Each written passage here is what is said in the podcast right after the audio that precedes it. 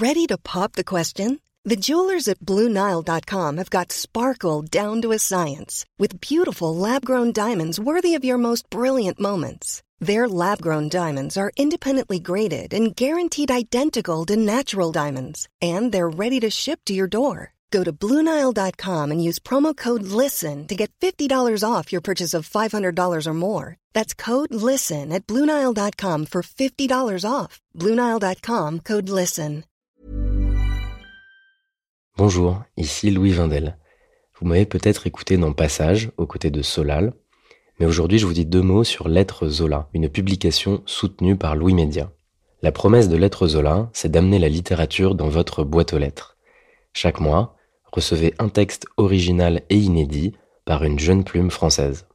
Un petit livre d'une cinquantaine de pages grâce auquel vous pourrez vous plonger dans un sujet de société et découvrir les nouveaux visages de la littérature contemporaine.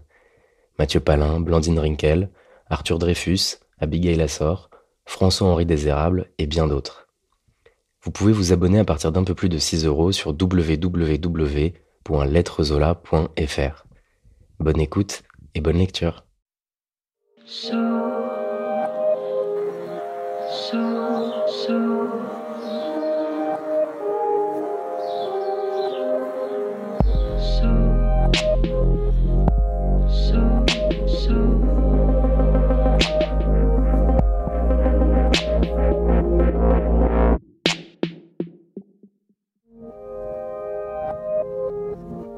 J'ai toujours trouvé qu'il y avait un malentendu autour de l'égoïsme.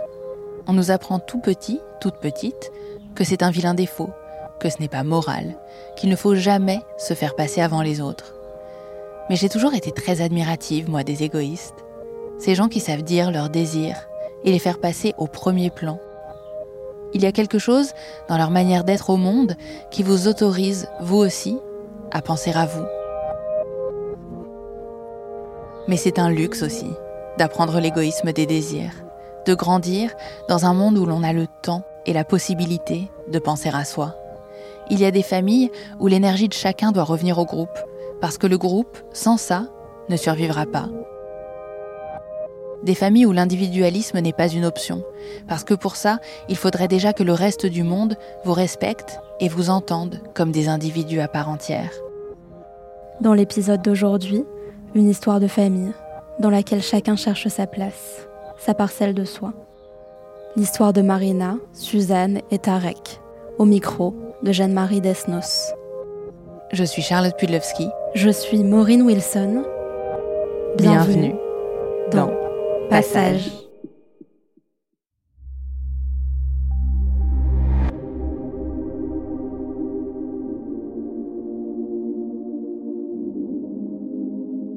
Premier souvenir, euh, je suis devant mon père, il est dans la salle de bain, il se rase. Et je suis intriguée euh, par une prise, en fait, euh, accrochée au mur, et je me demande à mon père, en fait, comment on dit en langue des signes. Et là, il est embêté, il me dit, mais tu laisses pas tranquille, tu vois bien que je me rase, etc. Il a une grosse barbe. Et j'insiste, je dis, papa, comment on appelle en langue des signes? Il me montre en fait une paume, la paume de sa main avec le doigt qui en parallèle s'accroche contre contre la paume de la main. Il dit c'est ça veut dire prise. Alors je répète et puis il ferme la porte. c'est le souvenir qui me reste vraiment de façon très précise de, mon apprentissage de la langue des signes. Et c'est marrant cette anecdote parce que c'est comme si ça préfigurait en fait ce que j'allais faire plus tard, plus grande, comme si je me branchais à leurs besoins et que je traduisais ce qu'ils ont besoin de comprendre. Je grandis dans ce monde dit du silence parce que je parle la langue des signes avec mes parents. Et nous sommes dans une espèce de bulle, en tout cas je considère ça comme une bulle où il y a mes parents, moi et le monde extérieur. À l'école maternelle, j'ai aux alentours 3-4 ans. Je suis sous le préau et je vois les enfants jouer autour de moi. Et je m'isole complètement d'eux et il n'y a pas euh, d'interaction. Je, suis assise, j'attends la fin de la récré et je vois ma mère par la fenêtre. L'appartement donnait sur l'école. Et me fait des grands signes, elle me dit, mais vas-y, va jouer en langue des signes, va jouer avec les enfants. Et je lui dis, non, maman, je, je reste là, je, suis bien. Mais vas-y, vas-y, s'il te plaît, fais-moi plaisir. Et je lui dis, mais non, non, non, ça va, tout va bien. Alors je reste toute seule dos au mur et euh, la cloche sonne et c'est la fin de la récré et je rejoins le groupe d'enfants et je ne parle pas avec eux en fait. Vraiment pas.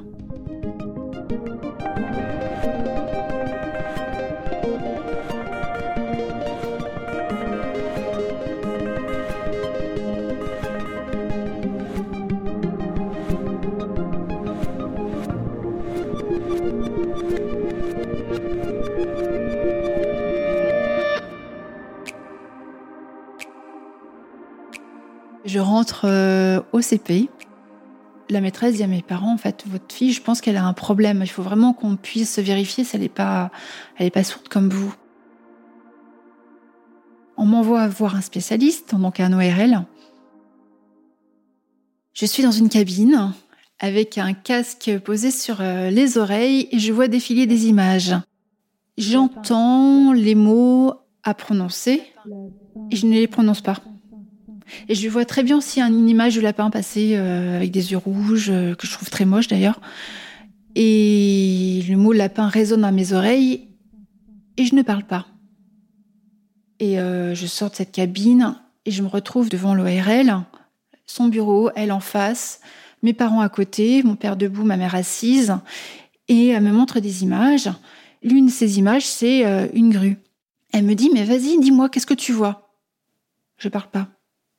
Alors mon père euh, à côté me dit euh, en langue des signes, et ma mère me dit mais vas-y parle, qu'est-ce que tu attends, mais vas-y parle. Et je ne parle toujours pas, mais je me sens tiraillée intérieurement. Et cette dame qui me regarde de façon intense et qui veut quelque chose de moi, que je refuse de lui donner, et mes parents en même temps qui me poussent à parler, et j'ai peur de les décevoir.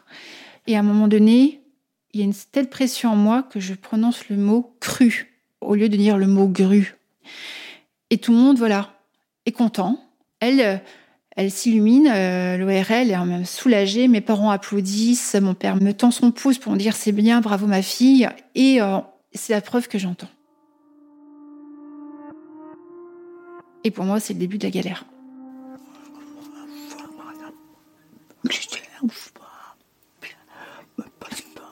Marina parle, enfin, on sent qu'elle parle un peu, qu'elle essaye. Hein. Elle parle pas très bien. Hein. On sent qu'elle est un peu en retard. Il faut dire que moi, j'ai la voix d'une personne sourde, alors elle, elle reprend ma voix aussi.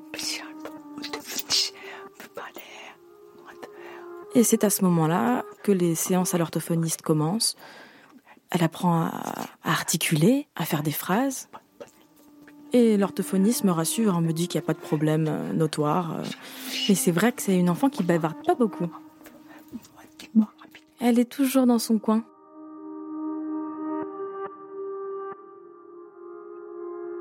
En CP, ben, j'intègre un monde qui m'est inconnu, celui des entendants. Même si j'entends, je me considère comme sourde. Et là, on me dit, mais maintenant, il faut que tu intègres le monde des entendants. Tu vas parler comme des entendants, et maintenant, tu vas oublier tout ce que tu as appris. Et pour moi, c'est un choc, en fait. Et, ce choc été d'autant plus fort lorsqu'une petite euh, copine, euh, en sortant de l'école un soir, ma mère vient me chercher. Je parle en langue des signes avec ma mère. Elle vient me voir et me dit Mais qu'est-ce que dit ta mère? Moi, je dis bah, C'est simple. T'as bien vu ce qu'elle a dit Non, j'ai rien compris.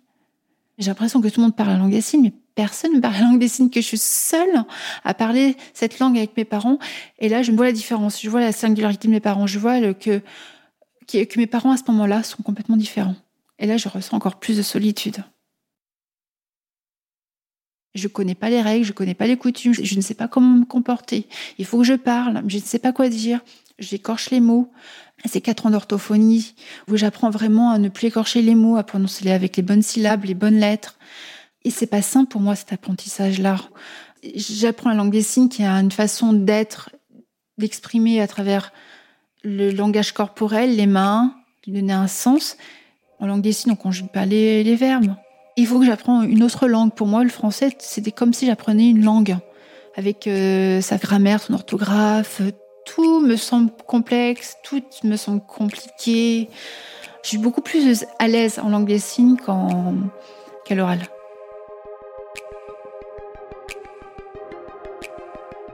Je ne veux pas rajouter de problème à mes parents.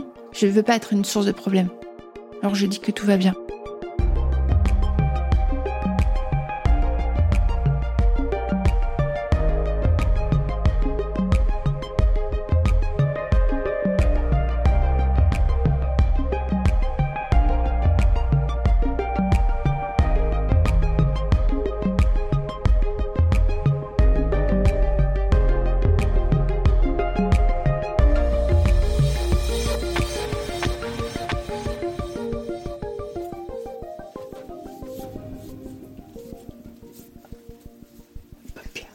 Parfois, ma sœur et mon frère venaient à la maison, mais euh, je n'étais pas là. Donc, euh, ils me laissaient un papier sur la porte pour me faire part de, leur visite et qu'ils s'étaient déplacés pour rien. C'était bien dommage. Et du coup, ma sœur m'a m'a convaincue d'aller acheter un téléphone parce que c'était quand même bien pratique pour me contacter. Je pouvais entendre le, téléphone euh, quand il sonnait. Je demandais quand même les services de Marina pour qu'elle puisse communiquer avec la personne. J'ai 6 ans quand le téléphone arrive à la maison. Un jour, mon père rentre à la maison. Mes parents sont dans la cuisine. J'assiste à leur discussion langue des signes et je sens et je vois qu'il y a un problème.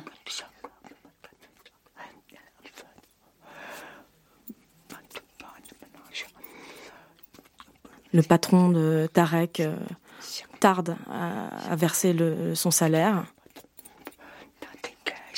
À chaque fois, a un énorme retard. Nous, on a besoin de vivre.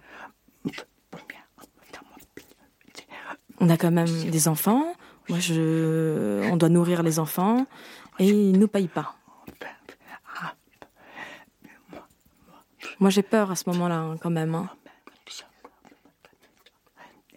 Ma mère signe à mon père quand est-ce qu'on va recevoir le, salaire.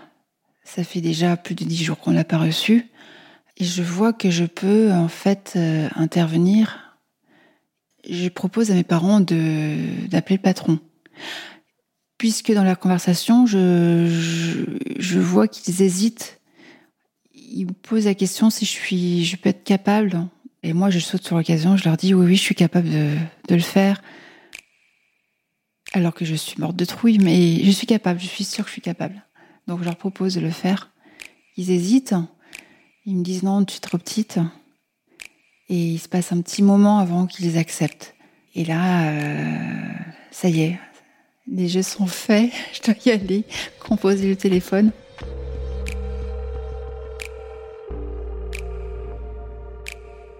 C'est le téléphone avec des à j'appelle ça à. Et je compose ce numéro et je tremble. Et là, il y a la grosse voix du patron de mon père qui est yougoslave. Il y a une grosse voix, est Allô? Et là, je perds mes mots et je sais plus quoi dire. Et euh, j'ai dit, mais je suis la fille de, Tarek. Et là, il me dit, c'est pour le salaire? J'ai dit, oui, c'est pour le salaire. Et papa voudrait savoir quand il va recevoir le salaire. Tu diras demain. Demain, il recevra demain. Il raccroche.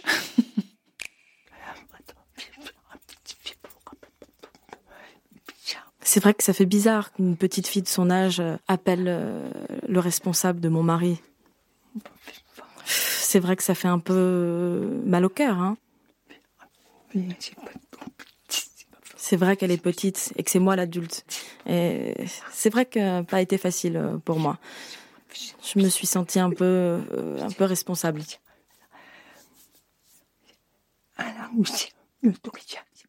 Mais bon, c'était mieux que rien. C'était pas facile.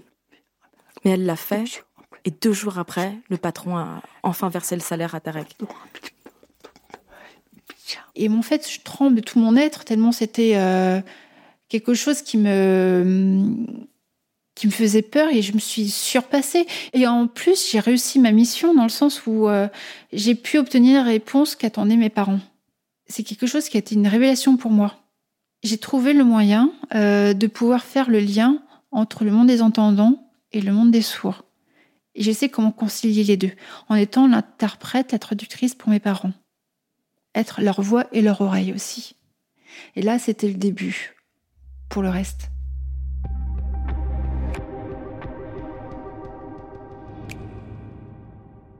En CE1, j'ai une maîtresse euh, qui s'appelle Madame Blois, une femme toute sèche, on dirait une pomme séchée, je dirais même que c'est une momie, tellement elle est sèche. Et euh, elle est très sévère. Et sa particularité, c'est qu'elle félicite les bons élèves en donnant des coquillettes à mettre dans un verre en plastique. Et à chaque mauvaise réponse, elle enlève des coquillettes. Et je cumule euh, dans mon cahier de liaison les mots de la maîtresse sur euh, peut-être ma façon de travailler en classe ou qui est pas suffisante. Et j'ose pas de montrer ces mots à, à ma mère. Et à chaque fois, j'oublie. J'oublie de lui dire, j'oublie de lui montrer. Mais il se passe du temps et je cumule, je cumule les, les, mots de la maîtresse. Et je déteste cette maîtresse. à me forcer à aller voir ma mère pour faire signer ces mots. Elle convoque ma mère et elle montre le, le cahier en disant Mais c'est quoi? Pourquoi vous ne signez pas euh, Vous signez pas les mots? Et euh, ma mère qui me regarde avec un air euh, en colère, me dit mais c'est quoi ce mot? Pourquoi tu travailles mal à l'école? Et, et pourquoi tu ne l'as pas montré? Et, je traduis ça en plus. Je traduis ça, je, traduis ce que dit cette maîtresse, je traduis la déception de ma mère et je me sens euh, triste et perdue et pas comprise et mise en faute aussi sur quelque chose qui n'était pas grave. Donc pour moi, ça va renforcer le fait que je ne suis pas du tout suffisante, pas à la hauteur, et qu'on veut me forcer à être entendante, et que je ne serai jamais, parce que malgré tous mes efforts, je ne le serai jamais.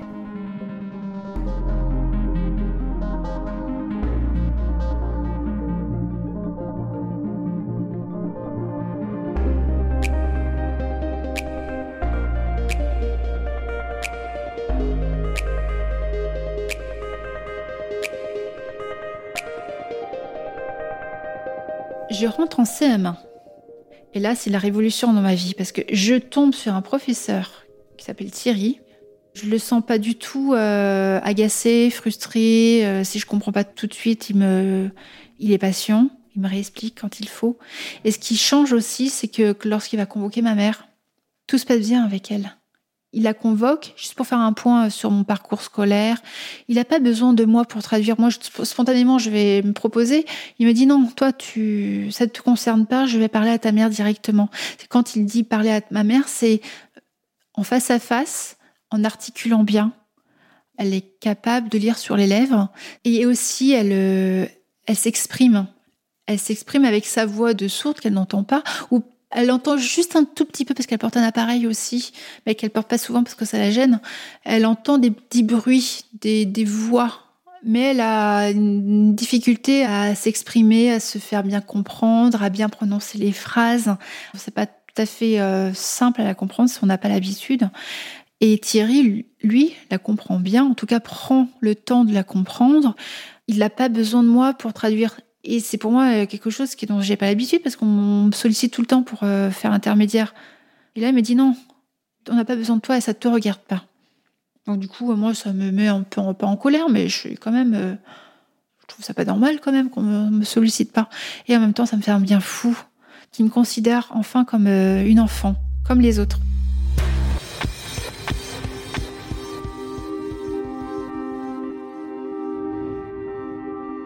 C'est la première fois de ma vie, en tant que petite fille, où je prends plaisir à être à l'école. Et à ce moment-là, mes notes d'école aussi. J'apprends les codes du monde des entendants en regardant beaucoup la télé. Ça se passe à travers les films, ça passe à travers une série que mes mères euh, regardaient beaucoup, c'était Dallas, des séries, Dallas, Dynasty, euh, Le feu de l'amour. Et les reportages que je traduis à mes parents. Le rituel du 20h, je suis euh, entre la télé et mes parents. J'écoute, les entendants parlent beaucoup, et moi je traduis euh, en raccourcissant l'information. Je crois que le monde tel qu'il s'exprime à travers la télé s'exprime aussi en réalité. Donc si je regarde beaucoup la télé, c'est pour mieux comprendre ce qui se passe euh, pour de vrai. La façon d'être, de parler, donc je singe tout ça. Et parfois, il y a des quiproquos où, euh, quand je vais à l'école, j'utilise exactement les mêmes mots que j'ai entendus lors d'une série télé. Par exemple, euh, c'est Georges, j'ai soif. Et euh, pour exprimer le fait que j'ai soif à l'école, je dis Hélène, j'ai soif. Et je, pense vraiment que c'est cette façon dont il faut, c'est cette façon dont il faut, parler pour se faire comprendre. Je vois les autres, mes camarades, qui me regardent avec des grands yeux. Je dis, mais qu'est-ce qui lui prend Je me sens vraiment très con. En CE2, euh, j'avais une euh, petite camarade qui s'appelle Hélène, euh, qui avait été l'héroïne d'une comédie musicale qui était montée par l'école. J'étais jalouse, parce que c'était une fille populaire. Et... lorsque Thierry en ses mains propose de faire une comédie musicale, autour de l'histoire d'une jeune femme écrivaine qui produit des livres à succès mais qui se sent pas comprises, qui se sent seule, je me porte candidate en fait. Je me dis, mais je suis capable je suis capable. Alors je me mets déjà à chanter toute seule, euh, chez moi, chez mes parents, dans la voiture, quand on va faire des courses. Je me dis que ma voix est, vraiment pas mal en fait. On passe ces tests, on est quelques-unes à passer, dont Hélène. J'ai eu le plaisir qu'ils me choisissent. Et là, c'était le kiff. Hélène qui me regarde avec des gros yeux et moi qui étais euh, le centre d'intérêt de tout le monde en fait. Euh, pendant ces deux ans, euh, je devais être celle qui porte la voix, ma propre voix, et qu'on trouve ma voix jolie et que ça a de l'intérêt. À partir de là, je, commence à me dire que j'ai de la valeur, je suis intéressante, que je suis pas si nulle que ça en fait.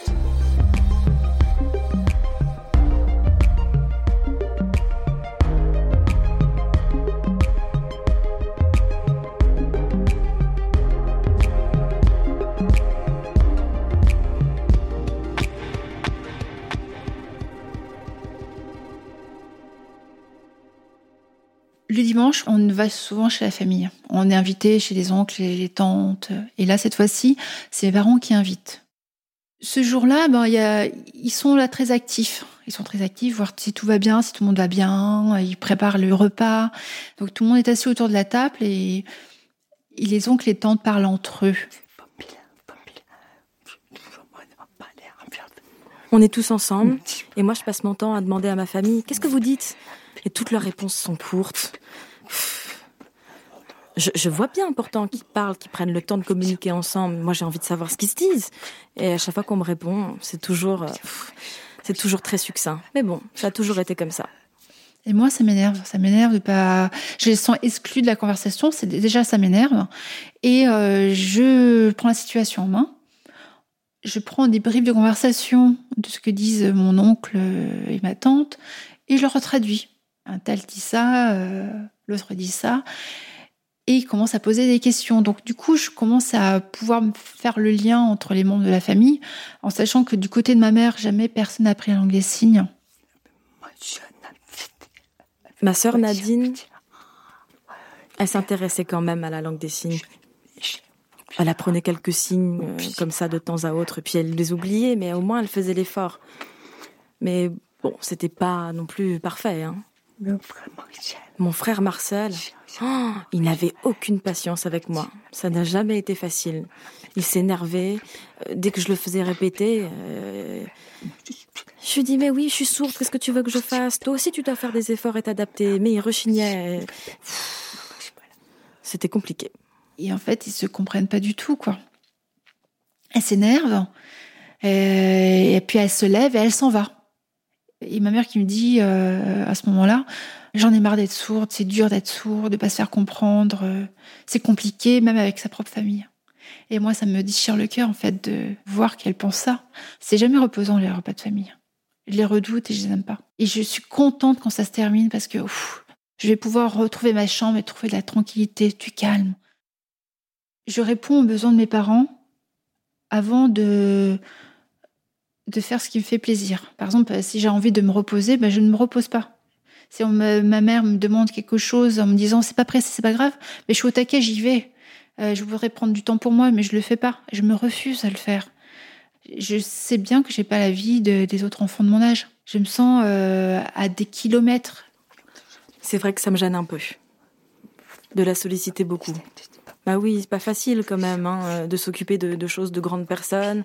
Euh, c'est un âge où elle avait quand même envie et besoin de fréquenter des, enfants de son âge. Donc oui, peut-être un peu de culpabilité à la solliciter aussi souvent. C'est pas ça, faire un enfant. C'est l'aider à grandir, c'est l'éduquer, euh, la pousser à voyager, lui faire passer de bonnes vacances. Donc oui, c'est vrai que bon...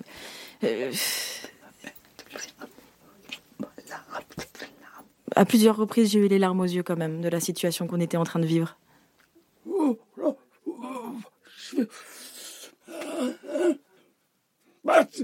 C'était lourd pour elle. C'était, elle avait vraiment un poids sur les épaules. C'est pas, c'était pas juste. C'est pas juste. Hein.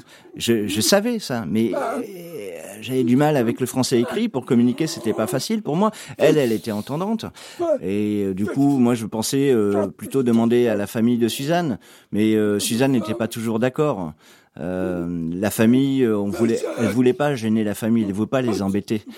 donc, qu'est-ce que je qu'est-ce qu'on pouvait faire? Qu'est-ce qu'on pouvait faire? Il y avait personne pour nous aider.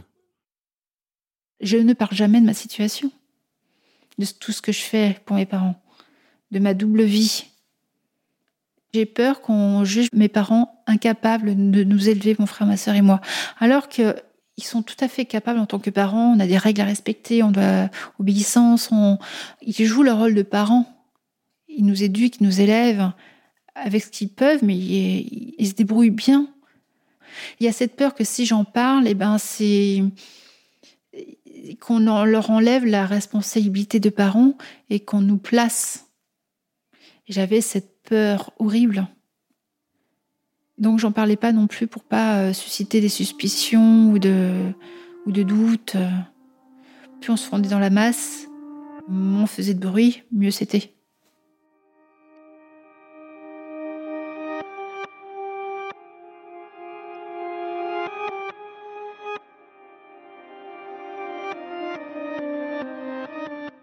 Je passe du collège au lycée et je me rends compte qu'il y a vraiment quelque chose qui, euh, qui n'est pas normal en fait. Je vois mes camarades vivre autrement et je vois que dans d'autres familles on vit autrement et que moi j'ai une responsabilité qui est assez énorme. Je suis fatiguée. Il y a des moments où je sèche les cours aussi pour euh, me reposer, où je, salue vraiment les moments de pause aussi quand je suis euh, en heure creuse ou en... il n'y a pas cours, quoi. je m'enferme quelque part et je profite de ce moment-là pour me reposer et dormir contre mon sac près du chauffage.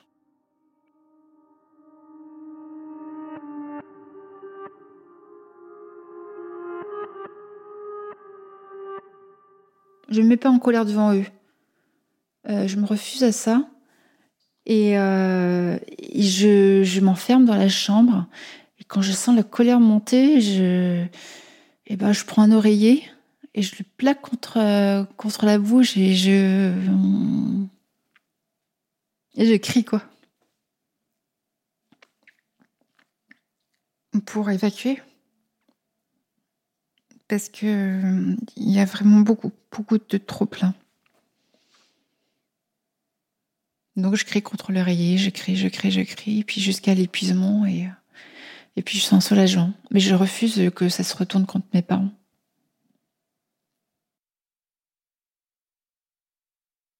parfois j'ai juste envie qu'ils m'oublient quoi. Et, c'est paradoxal parce qu'en même temps, euh, c'est moi qui en demande de les aider. c'est le paradoxe. C'est le paradoxe. Et quand je fais rien, bah, je me sens vide, je me sens pas en manque, je dirais pas ça, mais je me sens inutile, quoi. J'ai pas d'existence parce que puisque je suis dans l'aide tout le temps, ma vie n'a de sens et de valeur que parce que je suis dans l'aide. Et si j'aide pas, j'ai l'impression que ma vie n'a pas de serveur, que je suis pas vivante, euh, que c'est fade. Euh, j'ai l'impression d'avoir pas d'existence.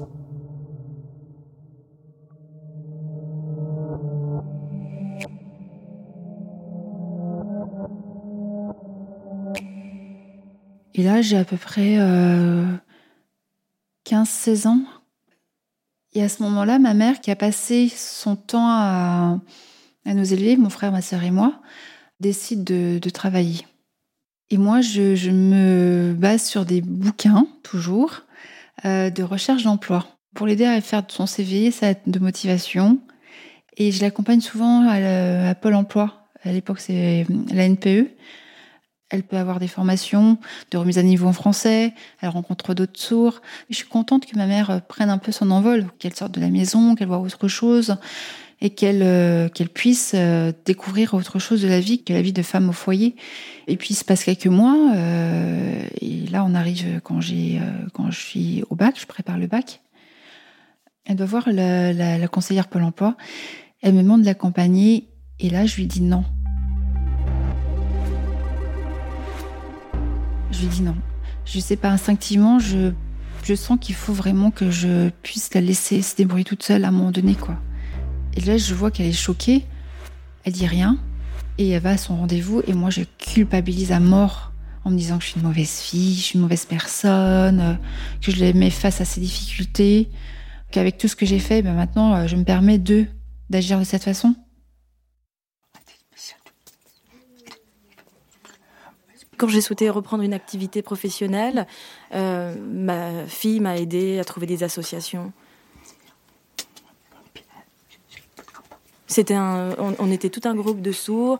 On apprenait à, on avait des cours de français mais on m'a bien fait comprendre qu'à un moment, Marina n'avait plus sa place dans, dans ses recherches d'emploi, dans, dans ses discussions d'adultes. Et on m'a poussé à être plus autonome et à laisser la petite à, sa place. Et c'est vrai que oui, effectivement, ça, me gênait. C'était pas à, à mon enfant de, de s'occuper de moi. Au contraire, c'était à moi de la laisser vivre sa vie. Et c'est une personne qui était lui-même euh, sourd qui m'a qui m'a conseillé de de laisser vivre et de de laisser vivre Marina. Et c'est vrai qu'au fond de moi, j'étais tout à fait d'accord. Hein. Et mais, mais, moi, il faut dire que j'ai j'ai peu fréquenté les sourds. Euh. Donc j'ai vu d'autres sourds qui réussissaient et qui qui étaient plus autonomes, plus indépendants. Et je me suis dit, bah mince alors, pourquoi pourquoi moi j'ai pas réussi plus tôt? Ben, Je me suis dit qu'il fallait que j'essaye. Que j'essaye toute seule. Elle est embauchée. Et moi, je, je crie victoire. je suis contente parce que elle va sortir de la maison, elle va retravailler. Et en même temps, je me dis que tout ce que j'ai mis en place pour elle, eh ben, ça porte ses fruits. Enfin. Et que je sens que c'est maintenant qu'il faut qu'on défusionne. Mes parents, c'est tellement moi, et moi, c'est tellement mes parents que je vois pas la limite de mon identité, de qui je suis. Euh. Et là, je prends conscience que je peux avoir euh, ma propre euh, ma propre identité.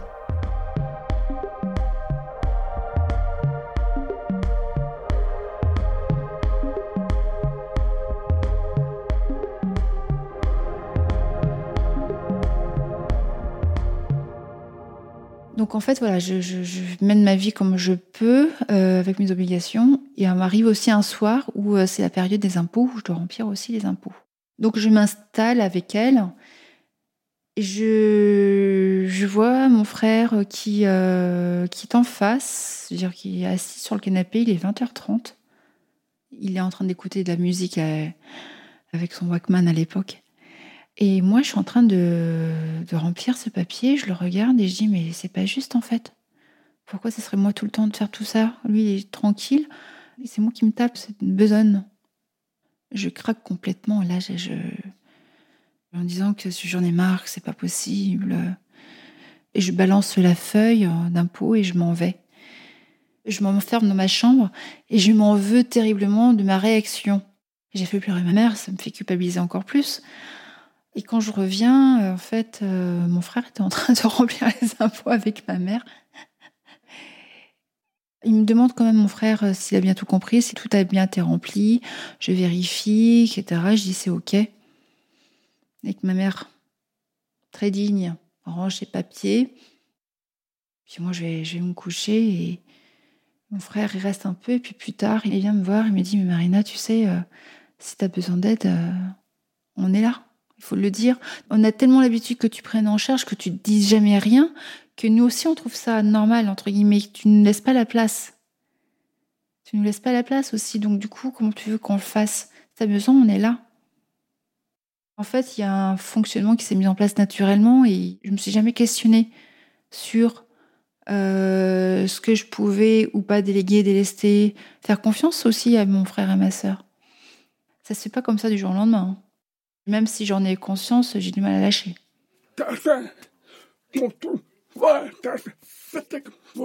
Quand Suzanne a repris euh, le travail, c'était mieux pour moi parce qu'on pouvait aussi partager. Et l'entreprise a fermé. Euh, et moi, je me suis retrouvé euh, au chômage pendant deux ans. Je m'ennuyais, je m'ennuyais, je cherchais un travail, mais impossible, impossible, quelles que soient les entreprises dans lesquelles je me, je me présentais. Euh, alors Marina essayait de m'aider euh, en disant que j'étais handicapé, etc., mais je ne trouvais pas. Et un jour, euh, je, je lis dans un magazine qui s'appelle Rebondir qu'il y avait une association qui s'occupait de l'insertion des sourds et qui pouvait faire l'interface quelques jours plus tard, je vois un magazine où il y a une publicité d'une grande distribution qui dit qu'il recrutait des personnes handicapées, reconnues comme telles, comme travailleurs handicapés, qu'ils atteignaient les 6%. Euh, j'ai fait euh, le, rapprochement avec cette association et euh, cette pub. Et je lui dis, voilà, tu vas voir à, telle adresse cette association, tu prends cette pub et tu vas leur montrer. C'est presque magique, c'est qu'en fait, ils ont pris en main mon père. Ils ont fait pour lui ses lettres de motivation, son CV. Et encore mieux, c'est qu'en leur donnant cette pub, ils ont été en lien avec cette ancienne. Ils sont débrouillés pour faire venir un interprète pour l'entretien d'embauche. Ça s'est passé, mais comme une lettre à la poste, en fait. C'est assez, incroyable. Il a trouvé du travail, en fait, euh, dans ce magasin. Et euh, c'était un sacré soulagement. J'étais fière d'avoir lâché le truc, que d'autres euh, d'autres aient repris leur lait. Et que c'était pas dans la, dans la famille en plus. C'était ni mon frère ni ma sœur. C'était d'autres personnes.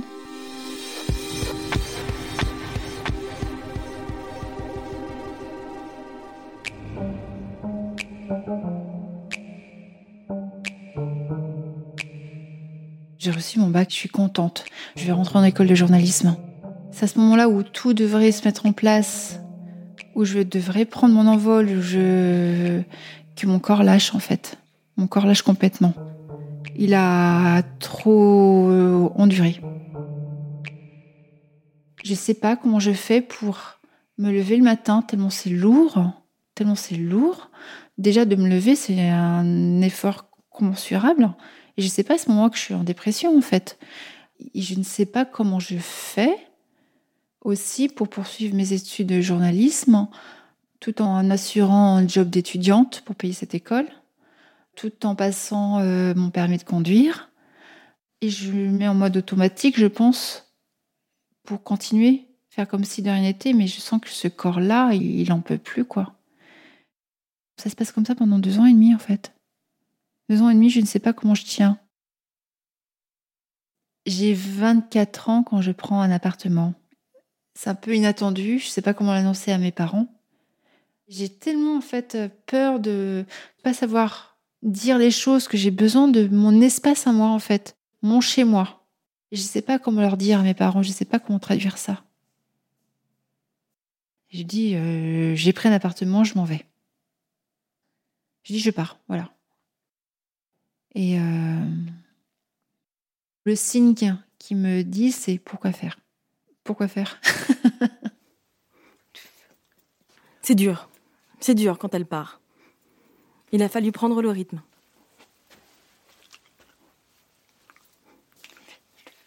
Mais oui, ça a été dur. Mais c'est la vie. On peut pas toujours être avec ses parents. Il faut un moment couper le cordon. C'est normal. C'est normal, c'est le cycle de la vie.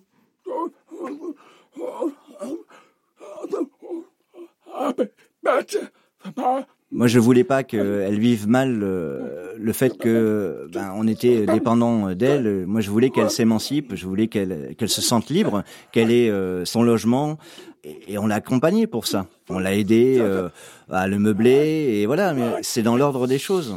à un moment donné, les enfants quittent la maison, et puis il restait aussi mes deux enfants. On était, on ne s'est pas retrouvés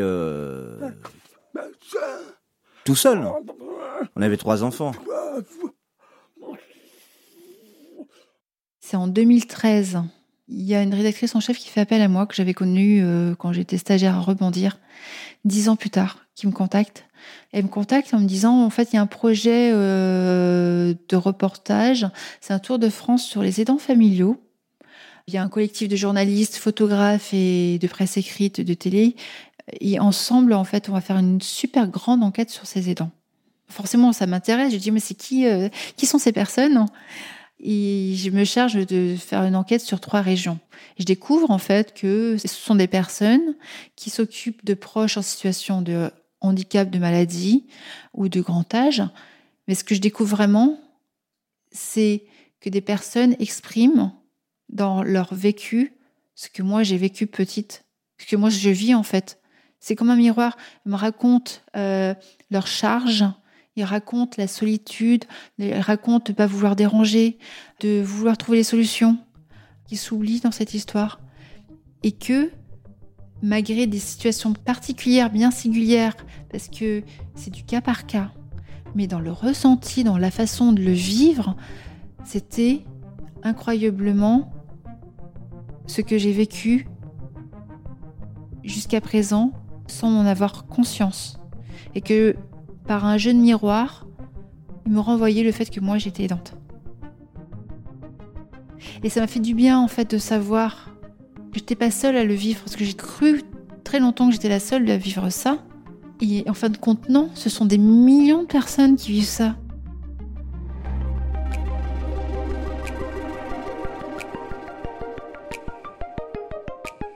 J'ai un autre rapport avec mes parents euh, d'adulte à adulte maintenant. Je les pousse à l'autonomie. Le téléphone sert d'outil pour les avoir en visio. Ils m'appellent et je leur explique la démarche à suivre. Je ne fais pas à leur place, je ne les place plus, c'est eux qui se déplacent eux. Je parle là des banquiers, des médecins, s'il y a besoin de que le médecin comprenne mes parents, j'écris un texto, un SMS à ma mère sur les points à préciser, à des questions qu'elle va montrer au médecin.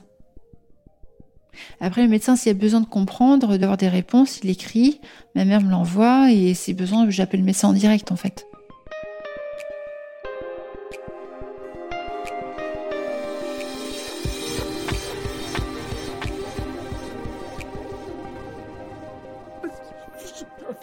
Marina, c'est quelqu'un qui est courageuse.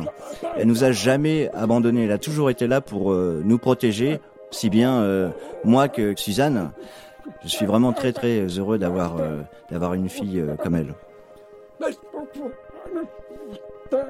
Quand on me demande de l'aide, il y a toujours ce côté chez moi ou de pour samaritain qui va agir tout de suite, espèce de en mode automatique. Bien sûr, je suis là, je suis disponible pour aider.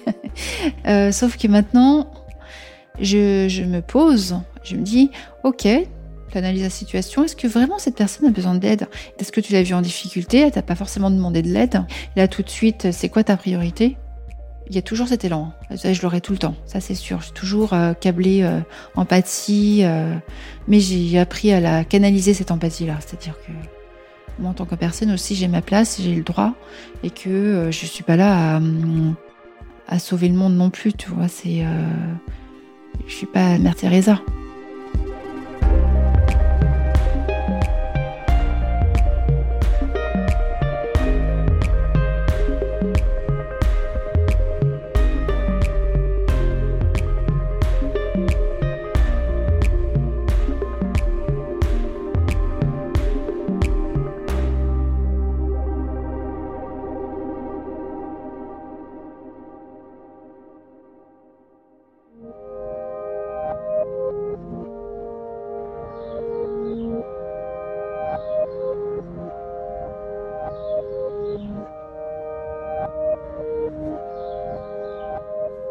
Venez d'écouter Passage. Le récit de Suzanne était interprété par Sylvia Babin et celui de Tarek par Igor Casas. Cet épisode de Passage a été tourné et monté par Jeanne-Marie Desnos, sous la responsabilité éditoriale de Maureen Wilson, qui était aussi à l'édition et à la coordination. Il a été réalisé par Anna Bui. La musique a été composée par David Stank. L'épisode a été mixé par Jean-Baptiste Aubonnet. Marion Girard est responsable de production et Mélissa Bounois à la direction des productions. Le générique de passage a été composé par November Ultra.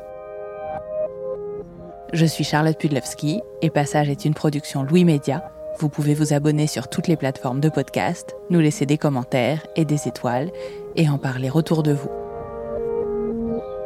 Et si vous voulez soutenir Louis dans sa globalité, vous pouvez vous abonner au club louismedia.com slash club. À très vite.